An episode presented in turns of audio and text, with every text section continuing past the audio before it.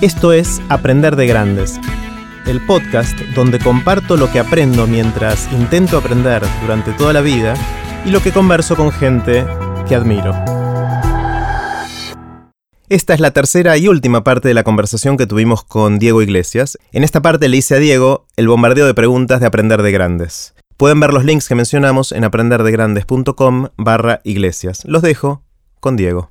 Bueno, Diego, quiero hacerte el bombardeo de preguntas de Aprender de Grandes. Dale. Esencialmente son preguntas cortitas, vos podés tomarte obviamente todo el tiempo que quieras, puedes contestar corto, largo, nada, mucho, Dale. Como, como sea. Eh, primera pregunta, sobre qué cambiaste de opinión recientemente. ¿Qué es algo que tenías una opinión para un lado y cambiaste de opinión, ahora pensás distinto? Qué buena pregunta. Em, estoy pensando en particular sobre qué puede ser que haya cambiado ahora. No hace falta decir ahora, ahora, puede ser en el pasado. Sí.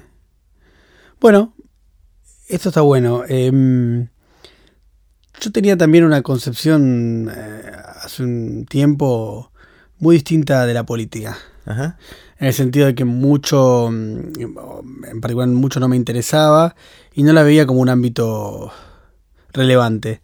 Y ahora la veo como un ámbito muy relevante eh, y la veo como un ámbito muy interesante con sus claroscuros, ¿no? Porque la política tiene, tiene cosas loables y cosas muy miserables. Eh, eh, pero ahora me interesa mucho la política y, eh, y valoro mucho sobre todo la gente de cualquier agrupación política que cree en una idea, que milita por esa idea y trabaja en política por eso. Me parece como muy, muy groso eso. Está bueno. Sí. Eh, ¿Sentís que en- hay algo en lo cual tengas opinión distinta a la de la gente que te rodea, al resto de la gente en general? ¿En qué, en qué te sentís que, opinas distinto? A, a la gente que me rodea, no sé si tanto, porque hay una cuestión que tiene que ver con la afinidad en la que uno, en el quehacer, en la cotidianidad, en los amigos incluso, muchas veces se va rodeando de gente que tiene miradas parecidas del mundo. O por lo menos en mi caso una sensibilidad determinada por las demás personas. Yo no podría compartir mm, eh, mucho un trabajo o eh, eh, no una amistad seguro ni tampoco una pareja con alguien que no tenga sensibilidad con las demás personas. Yo la tengo y, entonces me rodeo un poco de, de esa gente. Con respecto a la opinión, mm, sí, a, a veces a veces me siento más en me siento más en minoría con las opiniones que tengo. Por ejemplo, ¿en, en cuál? Mm, eh, no, no sé, por ejemplo, cuando a veces eh, cuando a veces veo en la televisión cómo se trata el tema eh, de los delitos, ¿no? Ajá. Cómo, se habla del sistema penal y cómo se habla de lo punitivo. Y yo tengo una mirada muy distinta a eso. ¿Cómo debería ¿no? ser? No, no sé cómo debería porque ¿O cuál me quiero mirada? rogar esa. No, ¿cuál es tu, no, ¿cómo es tu mirada? Pero eh, considero que, que lo punitivo, lo penal, tiene que llegar en última instancia. Y cuando Mm. ya fracasaron todas las instancias anteriores. eh, siento que muchas veces con eso se, se juega mucho también con, con el dolor de la gente, o se juega mucho con la. eh, con el lógico temor de la gente, porque también yo los entiendo, no es que no me pongo en un lugar de juzgar eh, a la gente porque no piensa como yo, también la entiendo mucho porque está muy expuesta a situaciones de violencia vinculadas con el delito que, viste, vos un comerciante, te robaron 15 veces, ¿qué, qué, qué carajo te importa lo que yo piense sobre el sistema punitivo? Claro. Digo, lo que pasa que nosotros cuando pensamos un Estado y pensamos un país, no podemos eh, pensarlo en base al dolor de las víctimas, o porque ahí estamos jodidos, ¿viste? Tenemos que entender ese dolor claramente, por supuesto, respetarlo, tratar de reparar en la medida que podamos eso como Estado, pero no podemos ponernos a, a- a conducir las políticas públicas desde ahí. Y yo siento que muchas veces desde el periodismo, desde los medios masivos de comunicación, se fogonea eso. ¿Entendés? Y eso va en contra para mí de una sociedad mejor. Fogonear las miserias, el dolor, la, la podredumbre, bueno, va hacia lo, va a lo- va- nos conduce a un lugar peor. Hmm, Eso es lo que es mi sensación. está clarísimo, está bueno. Eh, ¿Qué te sorprende? ¿Qué te asombra? ¿Qué son esas cosas que cuando ves o escuchás decís, wow? Eh, tengo una mirada bastante de niño, eh, en general. Eh, y y- y- y me, me sorprendo, no sé, me, me genera mu- mucho interés la conversación, las charlas. Eh, me, gusta mucho escuchar otras personas. Entonces, por lo general, me, sorprendo. Eh, y, con muchas cosas. Sí, con muchas cosas, sí. Mm. Con muchas cosas, sí. sí. Eh, ¿Tenés alguna habilidad inútil?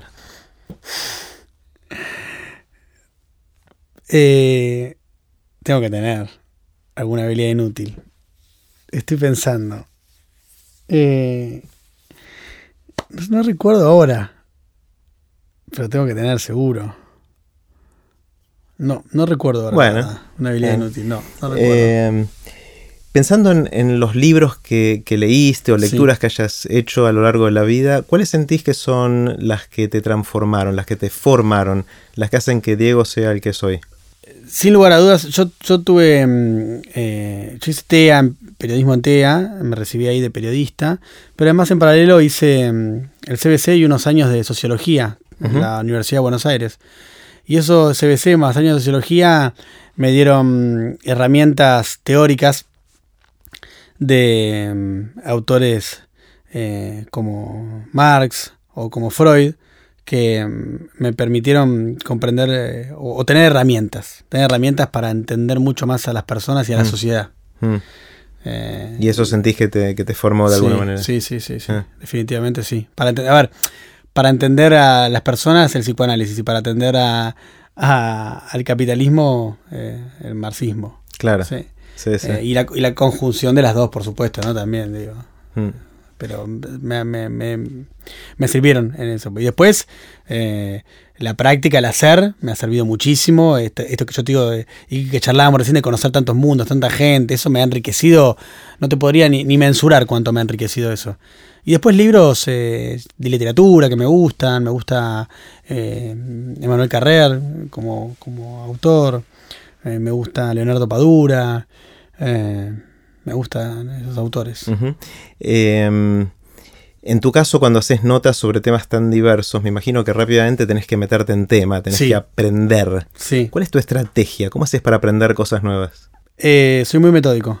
Em, eh, en relación al tiempo que tengo, leo más o menos, pero siempre me siento a leer, siempre, siempre.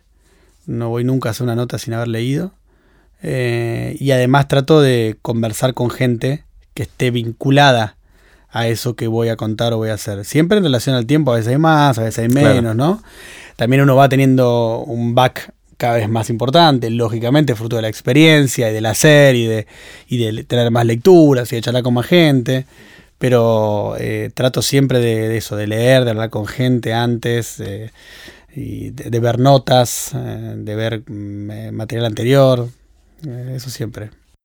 Está bueno. Em, si alguien te despertara en la mitad de la noche, digamos 3 de la mañana, te sacudiera y dijera, Diego, ¿de qué trabajas? De periodista. Dirías eso, periodista. Sí. ¿Qué, es ser periodista? ¿Qué, ¿Cómo lo definís? Es una buena pregunta. Eh, para mí es acercar a, la, gente eh, distintos eh, fenómenos que van sucediendo en nuestro tiempo, en nuestra cotidianeidad, en, nuestros días, como una primera mirada de esos fenómenos que después vendrán los científicos, ¿no? Eh, para estudiarlos en mayor profundidad, pero es un primer acercamiento que nos permite eh, yo creo como creo que intento dar herramientas para pensar lo que nos pasa día a día. Y eso es lo que trato de hacer desde el periodismo. Está bueno. Em, viste que vivimos inmersos en anécdotas, ¿no? Nos gusta contar historias, contar anécdotas. Y hay veces que cada uno de nosotros en situaciones sociales tiende a repetir anécdotas, ¿no? Sí. Eh, ¿Vos tenés alguna anécdota o anécdotas que tiendas a repetir de cosas que te pasaron? Bueno, por ejemplo, tengo una que repito bastante, que es en el año 2005 me compro un auto, mi primer auto. Lo retiro al mediodía en eh, Caseros. Eh, yo vivía en Florida, voy con el auto hasta Florida, lo dejo ahí un rato y a la tardecita noche me voy a una fiesta que era en Puerto Madero.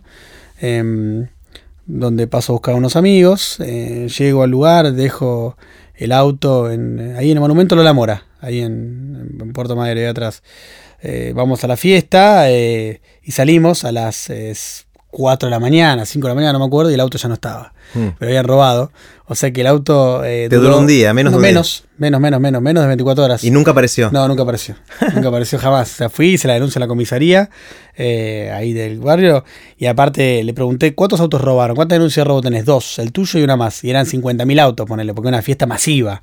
Claro. Entonces. Qué mala leche. eh, increíble, increíble. Así que mi primer auto me lo robaron antes de las 24 horas de, de haberlo comprado. Wow, buenísimo. Sí. Ah, buenísimo, malísimo. No Sí, sé malísimo, sea, pero. malísimo, no, no, pero. Es una historia. También uno ya. ahora cosas con perspectiva, ¿no? Las contás como. eh, si no pasó nada, digo, en definitiva también me roban el auto, digo, ya Sí. está. Yo me acuerdo cuando iba a, cuando estudiaba física, pabellón 1, ciudad universitaria, que yo iba, tenía un Chevrolet del 67. Sí. O sea, era una cosa que no, no solo que no, no, no valía en el mercado, sino que para deshacerte de eso tenías que pagar. Era mucho más engorroso eh, Sí, robarlo que dejarlo ahí. exacto. Y yo igual iba, eh, no sé, habré tenido 22, 23 años, iba a veces con el auto a la ciudad universitaria. eh, me acuerdo que en esa época la nafta era mi principal gasto mensual. O sea, Claro, tenía- o sea, obvio. obviamente era... eh, y, y yo llegaba y lo estacionaba y le ponía una traba de volante, que era uno de esos cosos, de esos palos duros que... Sí, sí, y sí. la gente me, me decía, ¿qué le haces? O sea, se reían cuando veían que yo le ponía la traba de volante a, a mi Chevrolet y, mm, y un día me lo robaron. Mirá, Con, con traba y todo. Rompieron traba. la traba y se lo llevaron. eh, y apareció. Apareció totalmente Desguazado. desvencijado. O sea, después ya no, no valía absolutamente nada. Eh, pero yo también tuve la experiencia. Este no fue al día de uso, era a los no sé cuántos años de- pero está bien, pero el motivo es que vos pensabas que era imposible que te lo robaran, que quién te iba a robar ese auto. Claro, claro. Y te lo robaron igual. Sí, parece que algún, algún fanático de los autos así más de. De, De colección. De colección. Ni siquiera de colección, porque está hecho mierda. Era un auto sí. realmente viejo y que, que no, no valió mango. Así que. eh, che, digo, si la gente quisiera ver, obviamente hay un montón de cosas que puede hacer para seguirte, Sí. escuchar tus programas en, en la radio. Ujú. Recordame cuáles son todos los programas en los que estás ahora. Eh, ahora es cuando, que es un programa periodístico, en Blue, de 6 a 10 de la mañana todos los días, de lunes a viernes. Los sábados en Metro de 10 a 13. Y en Día Cero, que es un programa periodístico en televisión, en Canal 9, los miércoles de 22 a 23. Espectacular. Eh, y seguramente googleando Diego Iglesias van a Sí, encontrar un montón de o- cosas. Sí, en arroba Iglesias Diego, que es la cuenta de Twitter, que lo utilizo Bárbaro. bastante. Bueno, voy, a poner algunos de estos links en aprenderdegrandes.com barra iglesias. Genial. Eh, así la gente que pueda o que quiera ver más va, va a encontrar ahí alguna de las historias que contaste hoy y seguramente Dale. mucho más. Obvio. Diego, gracias, me encantó No, charlar por con favor. vos. Un placer, me encanta este espacio, está buenísimo. Gracias. Gracias, bárbaro. Ahora sí, terminamos la conversación con Diego Iglesias. Pueden ver los links que mencionamos en aprenderdegrandes.com barra iglesias. Recuerden que pueden suscribirse para no perderse ningún episodio de Aprender de Grandes en aprenderdegrandes.com. Los espero en el próximo episodio de Aprender de Grandes, cuando les cuente lo que aprendo en mis intentos por seguir aprendiendo durante toda la vida y en las conversaciones que tengo con gente que admiro. Chau.